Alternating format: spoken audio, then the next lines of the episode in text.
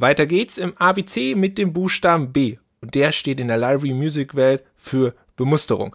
Und das hier ist Musik im Hintergrund, dein Podcast über die verrückte Welt der Library Music. Und den Buchstaben B, den nehmen wir uns nach dem Intro vor.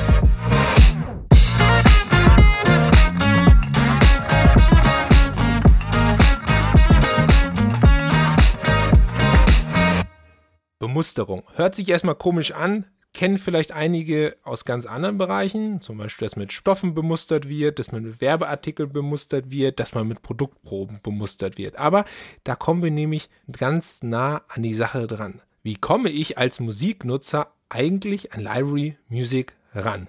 Ja, ich weiß, die Frage hört sich erstmal ein wenig idiotisch an, weil wir in einer digitalen Welt leben und alles irgendwie verfügbar scheint. Aber die Frage der Distribution von Musik und die Verfügbarkeitmachung von Musik für Musiknutzer war in den letzten 50 Jahren das absolut beherrschende Thema in der Library Music Welt. Das war immer die größte Herausforderung. Denn diese digitale Plattformökonomie, in der wir gerade unterwegs sind, die gab es natürlich nicht immer. Allein 20 Jahre zurückgehen, wir müssen keine 50 Jahre zurückgehen, dann war die Digitalisierung gerade noch in den Kinderschuhen. Ja, da gab es schon MP3s, und es gab auch schon digitale Plattformen und es gab noch keine Streaming-Portale. Einige von uns waren vielleicht bei Napster unterwegs. Aber die Welt der Sender und der audiovisuellen Produktion sah zu dem Zeitpunkt noch ganz anders aus. Also die größte Herausforderung war immer, wie bekommt man eigentlich Musik zum Musiknutzer und auch als Musiknutzer, wie bekomme ich eigentlich diese coole Library Music? Und wir nennen das Bemusterung. Bemusterung heißt, dass man selber etwas zugeschickt bekommt, was man sich anschauen kann, was man verwenden kann und erst sozusagen bei der Verwendung oder bei der Bestellung würde ein Kauf stattfinden oder eine Lizenzierung stattfinden. Genauso wie das mit anderen Produkten, die man bemustert bekommt, genauso ist. Und bemustert werden kann man heute auf ganz unterschiedliche Arten. Fangen wir mal bei dem klassischen physischen Tonträger der CD an. Es gibt sogar Libraries, die ganz besondere Releases mit Vinyl bemustern.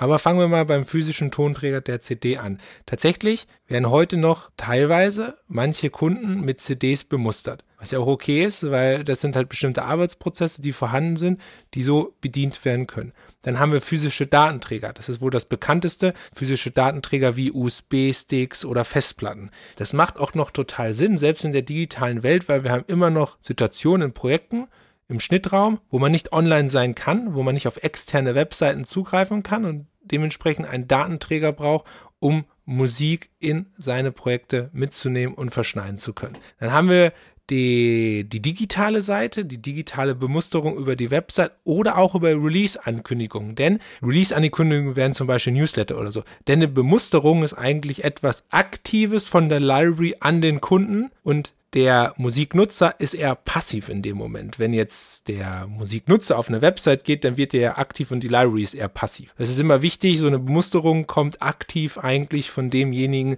der das Produkt, in dem Fall die Musik, an einen Kunden bemustern will. Dann haben wir die Bemusterung über interne Archive, ja, Musikarchive von Sendern, die selber die Musik pflegen und kategorisieren und euch auch bei der Musikauswahl unter Umständen helfen. Und dann haben wir noch digital über externe Archive. Das sind Anbieter, die sozusagen die Musik von mehreren Library-Musiken sourcen und dann auf einer Plattform zur Verfügung stellen was sehr sinnvoll ist, denn es ist natürlich schwierig, immer nur in einer Library zu suchen, außer hat man eine Lieblingslibrary, wie zum Beispiel RipQ. Wenn man eine noch höhere Bandbreite haben will und ein gleiches Marktumfeld für alle schaffen will, wenn man zum Beispiel ein extrem großer Sender ist, auch wenn wir das auf internationale Ebene sehen, dann würde man zum Beispiel so ein externes Archiv anschließen. Die Bemusterung bleibt bis heute extrem wichtig, denn wir haben einfach ganz viele unterschiedliche Nutzungssituationen. Der eine Musiknutzer ist zu Hause in seinem Homeoffice, der andere Musiknutzer schneidet von unterwegs, der andere Musiknutzer ist im Sender, der andere Musiknutzer ist irgendwo im Keller, wo er keinen Internetanschluss hat.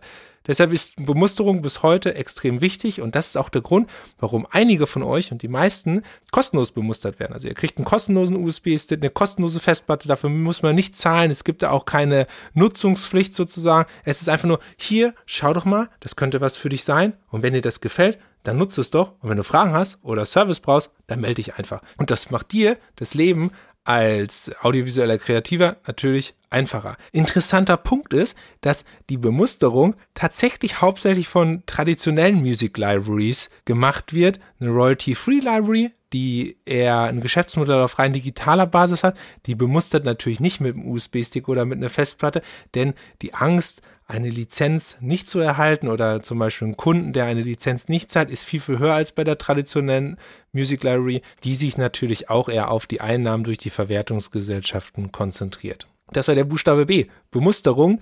Morgen geht's dann weiter mit dem Buchstaben C. Und da wird ein bisschen rumgeschnippelt werden. So viel kann ich schon mal verraten. Also schalte morgen wieder ein zu einer neuen Folge von Musik im Hintergrund, dein Podcast über die verrückte Welt der Library Music mit diesem krassen Podcast-Run, nämlich dem ABC der Library Music. Bis morgen und keep ripping.